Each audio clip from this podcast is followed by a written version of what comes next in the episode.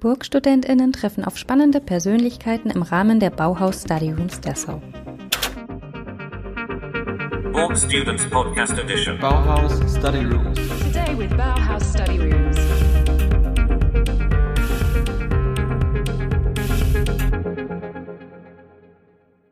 Willkommen zum Hurra Hurra Podcast in Kollaboration mit den Bauhaus Study Rooms 2020. Ich habe heute Marlene Öken im Gespräch. Mein Name ist Simon Krautheim äh, und ich studiere an der Burg Giebichenstein, Kunsthochschule Halle und bin äh, Teilnehmer im Seminar Designmethoden Extra, in dessen äh, Rahmen dieser Podcast aufgenommen wird. Ja, hallo Marlene. Ähm, ich sag mal kurz ein bisschen was über dich, äh, soweit ich das recherchieren konnte oder soweit das auf der Website von den Study Rooms äh, ersichtlich war, hast du an der HFG Karlsruhe studiert. Was genau, würde ich dich gerne im, Anspruch, äh, im Anschluss noch fragen. Ähm, du warst 2017 in de, im Bauhaus Lab und deswegen auch äh, in dem Roundtable Cohabitation, jetzt in den Study Rooms, darüber reden wir später auch noch ein bisschen. Und du lebst derzeit in Berlin. Genau, deswegen jetzt meine Frage an dich. Was hast du genau studiert in Karlsruhe? Du machst ja äh, Produktdesign und auch Ausstellungsdesign und es gibt irgendwie so ein bisschen beides in Karlsruhe, deswegen war es noch nicht so ersichtlich für mich. Und äh, was machst du gerade in Berlin? Wie geht's dir gerade so? Leg los. Ja, es gibt ein bisschen beides in Karlsruhe und äh, ich habe auch ein bisschen beides studiert. Ähm, genau, also ja, vielen Dank erstmal für die Einladung. Aber äh, ich habe Produktdesign studiert im Hauptfach. Genau, und habe dann, äh, es ist ein sehr offenes Format in Karlsruhe, wir müssen auch ein praktisches Nebenfach belegen und bin dann ganz schnell ins Ausstellungsdesign gekommen, was wiederum von Architekten gelehrt wird äh, in Karlsruhe zum Großteil und dadurch bin ich auch ein wenig in die Architektur gekommen.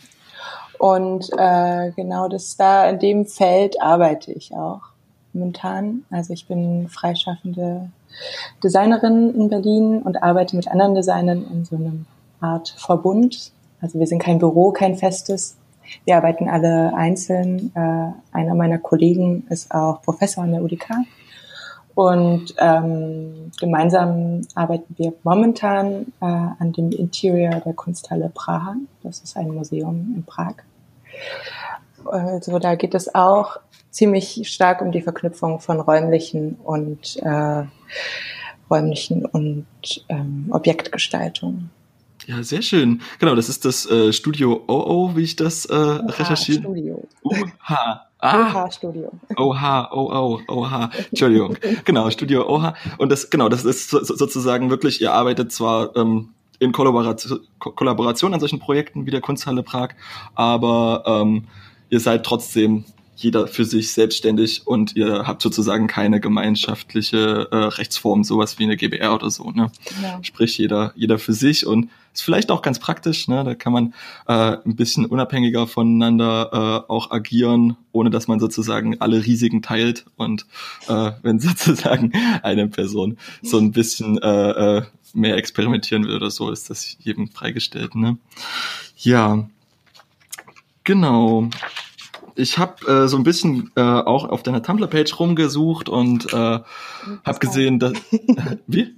Die ist sehr alt. Ja, ja, ich weiß. Ich habe gesehen, letzter letzter Eintrag 2018, aber das ist ja trotzdem schön, irgendwie so ein bisschen auch äh, äh, Sachen aus deinem Studio zu sehen. Und äh, in den äh, in der Ankündigung von den Bauer Study Rooms wurde ja so ein bisschen geschrieben, dass du dich auch mit dem Kontext von Objekten auseinandersetzt und äh, quasi auch mit einem kulturellen Austausch. Das war ja auch so ein bisschen Thema in den äh, äh, im Bauhaus Lab, wo ihr euch mit dem äh, India äh, mit der India Lounge auseinandergesetzt habt und dieser Kollaboration äh, zwischen der äh, HFG Ulm und der ähm, dem NID in Ahmedabad, spreche jetzt wahrscheinlich fa falsch aus, aber nicht so schlimm, äh, wo die so eine Sitzgruppe äh, gebaut haben und ihr habt euch äh, sozusagen mit dieser Kollaboration äh, aus 1965 auseinandergesetzt und so ein bisschen äh, geguckt, wie das damals funktioniert, wie funktioniert das heute.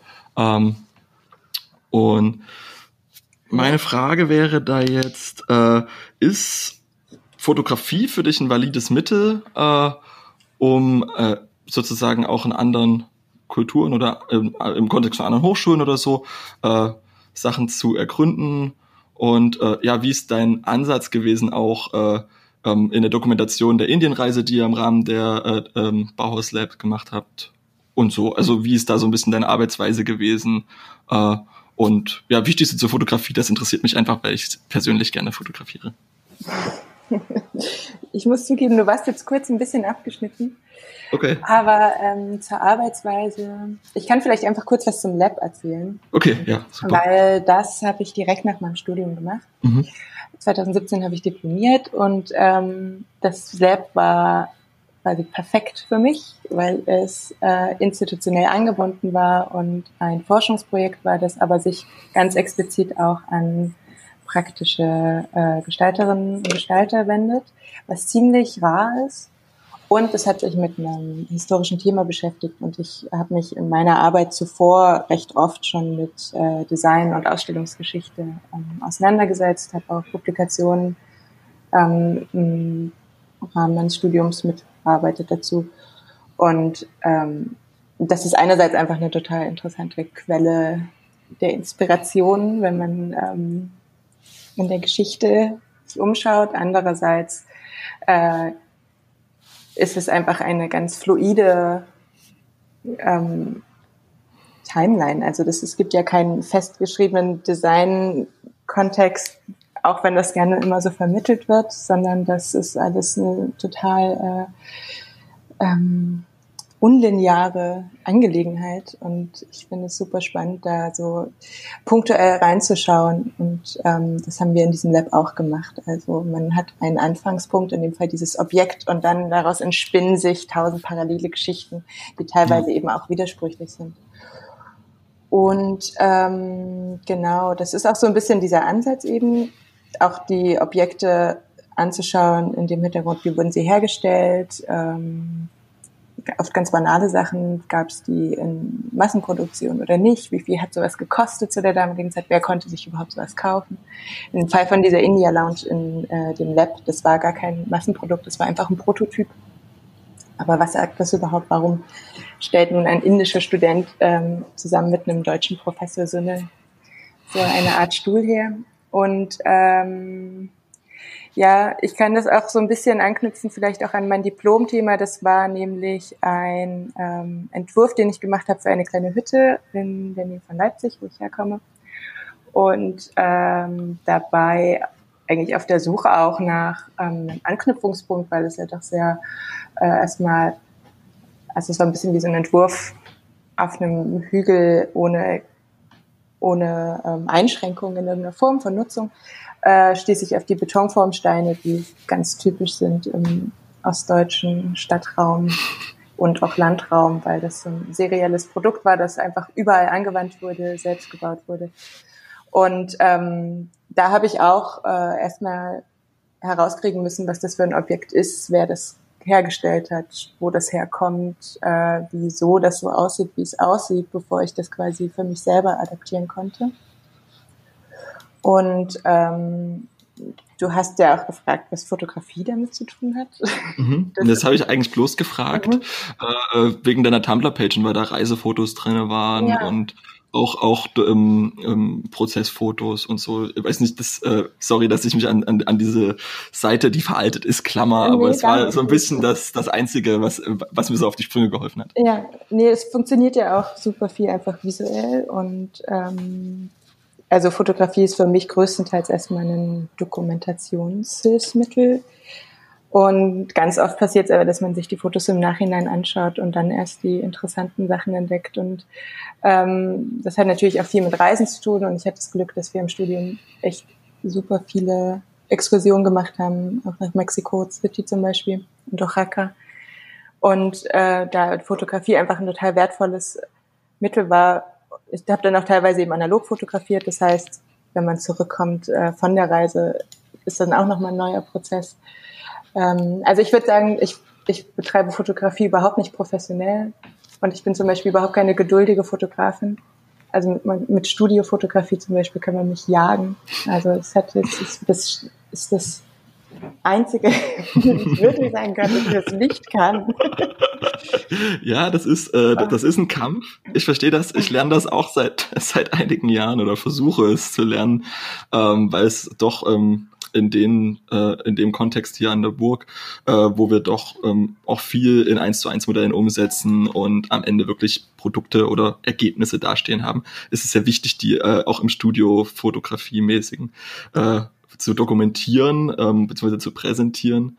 Und äh, ich möchte es halt gerne selber können, aber du hast schon recht, es ist wirklich äh, äh, ein Buch mit sieben Siegeln und man muss da äh, sich so seinen Zugang finden, wie wie viel Technik brauche ich dafür oder ja, was, was ist da wirklich wichtig? Ja. Mhm, Genau. Äh, Nochmal noch mal zurück zu den äh, Betonformsteinen. Äh, was hast du denn dann gemacht mit den Betonformsteinen? Hast du damit ein, ein Interior gebaut oder hast du bloß eine Installation damit gebaut oder was ist das am Ende geworden? Ja, da gibt's quasi mehrere Produkte, die daraus entstanden sind. Ähm, also das Ganze hat sich im Grunde in dieser gesamten Bandbreite zwischen Produkt- und Ausstellungsdesign und noch Architektur abgespielt. Das hat sich dann sehr passend für mich angeführt, aber es war natürlich auch so ein Hybrid. Ähm, ich habe einfach, äh, ich habe eine, eine Art geschichtliche Dokumentation oder mich daran gewagt oder so eine Art äh, Bild-Zitat-Essay auch gemacht, da ich ähm, aus alten Fachzeitschriften, also aus der DDR noch, zu diesen Betonformsteinen Texte recherchiert habe, deren Sprache mich allein schon sehr interessiert hat. Die war ist einfach sehr speziell. Ähm, und äh, dann habe ich mich selber quasi daran gemacht, so einen Betonformstein herzustellen. Das sind sehr große und schwere Objekte. Ich habe dann einen davon tatsächlich auch eins zu eins gegossen, aber auch natürlich ganz viele Modelle gemacht und im Grunde ein Haus, ein kleines Ofenhaus aus diesem Stein entworfen, den ich dann in einem recht klassischen ähm, Format, also mit Plänen, Schnitten, Ansichten und in verschiedenen Modellen dargestellt habe. Und das Ganze kam in einer Ausstellung zusammen, die auch den Grundriss dieses Hauses Mhm. hatte und in dem quasi das in so einer ja, kleinen immersiven Installation die Geschichte, aber auch dieser Entwurf gezeigt wurden. Ja, stark. Äh, dann hast du ja wirklich äh, quasi äh, äh, drei Arbeiten auf einmal gemacht. Irgendwie die Hands-on-Arbeit im Modell oder im Formbau, im Guss, äh, äh, die aus, das Ausstellungsdesign. Aber klar, es ist ja auch nicht irgendwas, sondern ein Diplom, da muss man auch ein bisschen liefern. Ähm, ich habe das noch vor mir. Ich bin jetzt äh, im fünften Jahr mittlerweile, Ende viertes Jahr äh, Industriedesign und mache dann jetzt erstmal ein Erasmus und dann später mein, irgendwann mal ein Bachelor, kein Diplom. Äh, sprich, das kommt alles noch auf mich zu. Hoffentlich äh, äh, wird es umfangreich, aber nicht zu umfangreich. äh, das werden wir sehen. Ja, ich würde gerne nochmal auf dieses Reisethema äh, zurückkommen. Äh, ich reise auch wahnsinnig gerne äh, und ich war jetzt zufälligerweise auch äh, letzten Winter, also vor ziemlich genau einem Jahr, äh, in Indien, dort äh, Familie besucht, mein kleiner Bruder war da unterwegs. Äh, und ja, ich fand es war ein wahnsinniges äh, Erlebnis und wirklich ein tolles Land. Äh, du bist ja damals nach Ahmedabad gereist, richtig? Äh, also auch, auch in, zum NID, oder? Ähm, und ja, ich, mi- mich würde interessieren, wie du äh, jetzt im Kontext von diesen historischen Dokumenten, die du hattest, die du äh, äh, sozusagen, wo du dir so ein bisschen so ein Bild gemacht hast vom NID, wie es dann am Ende für dich dort war und was, äh, äh, was du dort besonders spannend fandst an der äh, Hochschule dort. Ähm, also vorneweg, diese Reise zum NRD war wirklich sehr kurz. Wir waren eine knappe Woche in Indien. Und das war bisher auch meine einzige Reise dorthin. Ähm, und genau, wir waren nur in Ahmedabad, aber äh, es war natürlich alles kondensiert. Also es war im Nachhinein äh, schwer nachvollziehbar, wie das überhaupt alles in einer Woche reingepasst hat. Aber es war, war super, ja, dense. Und ähm, wir haben das, diese Reise war recht, sorry, hier gibt's gerade kurzes,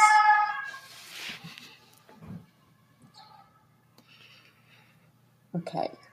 Die Reise, ihr habt dort, Die Reise war, äh, war recht schnell, soweit ich mich erinnern kann, angesetzt. Also das heißt, wir hatten ähm, eine sehr gute Einführung durch Regina Wittner, die das äh, Lab leitet und momentan überhaupt die ganze Bauhausstiftung leitet, ähm, die also uns da extrem gut in das Thema eingeführt hat. Ähm, wir sind auch nach Ulm gereist in das Archiv, das natürlich viel leichter erreichbar war. Und dann sind wir recht schnell schon in meiner Erinnerung zumindest nach Ahmedabad und ähm, waren alles gleichzeitig, also überwältigt und äh, eingenommen. Und äh, also es ist sehr interessant, wenn man nach Dingen sucht, äh, mit einem Auftrag quasi wohin reist und gleichzeitig aber natürlich auch so äh, von Eindrücken erschlagen wird, dass man sich wirklich konzentrieren muss. Und das war, das war also eine wunder, wundervolle Erfahrung und wir wurden sehr, ähm, sehr, sehr gut empfangen ähm, Tanishka Kashu, die auch jetzt in dem Roundtable zu hören war, mhm. ist dort Professorin und hat da wirklich, also auch schon von ihrer Seite sehr viel Vorbereitung geleistet und uns da sehr, sehr gut in Empfang genommen. Und ähm, dann konnten wir quasi durch das Archiv dort stöbern und durch diese Hochschule wurden wir geführt, die ähm, einfach auch ein sehr schöner Ort ist. Ja. Also auch eine, in dieser super, super äh, aufregenden Stadt auch so eine kleine Oase dargestellt hat, glaube ich.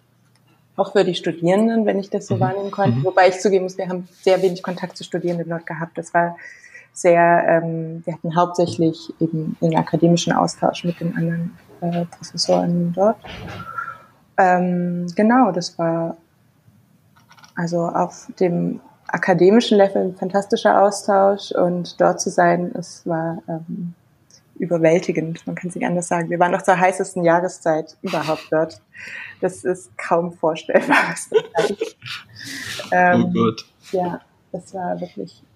Und ähm, genau, wie gesagt, mein erstes Mal in Indien überhaupt war, ich hatte, glaube ich, ich hatte, also auf kulinarischer Ebene hatte ich fantastische Erlebnisse und Erinnerungen und ich war tatsächlich auch in der besten Museumsführung, die ich je gesehen habe.